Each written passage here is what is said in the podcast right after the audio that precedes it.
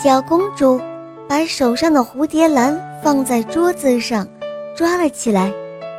顿时，国王惊讶了：靠蝴蝶兰怎能生活呢？有一天，国王愁眉苦脸地问皇后：“他说，皇后啊，你说女儿如何靠那种中看不中用的蝴蝶兰来过日子啊？”陛下。我们的女儿那样的美丽，应该会过上好日子吧？而且，抓东西也不一定就是真实的，只是一个习俗而已。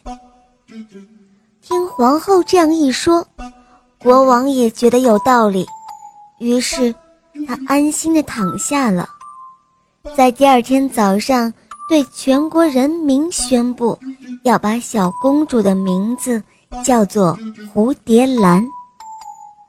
就这样，蝴蝶兰公主长大了，她美得不可挑剔，有许多王子都向她求婚，但是公主一个都不喜欢。国王看到公主不喜欢这个，也不喜欢那个，他很生气，于是大吼道。你怎么可以这样的挑剔？哼，你不配做我的女儿！你给我离开这个国家！蝴蝶兰公主被赶出了王宫，但是公主也是一个骄傲的女孩。她一想起父亲把自己赶出国家时，都会大哭着说：“天哪，我犯了什么错？为什么要把我赶出家门？”公主就这样在悲惨的日子中度过了一个月，肚子每天空空的，没办法，公主只能要来一只破碗，在街上乞讨，混混饭吃，勉强的过日子。这一天，国王的儿子要在全国游赏，全国人民都拜在王子的脚下。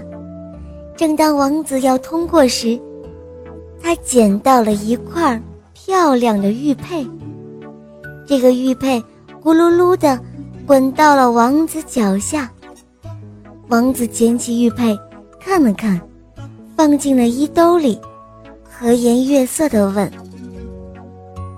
这块玉佩是谁的？谁掉了一块玉佩？”大家的手指。一起指向了蝴蝶兰公主，公主害怕极了，她连忙说：“王子陛下息怒，都怪我一时失手，所以。”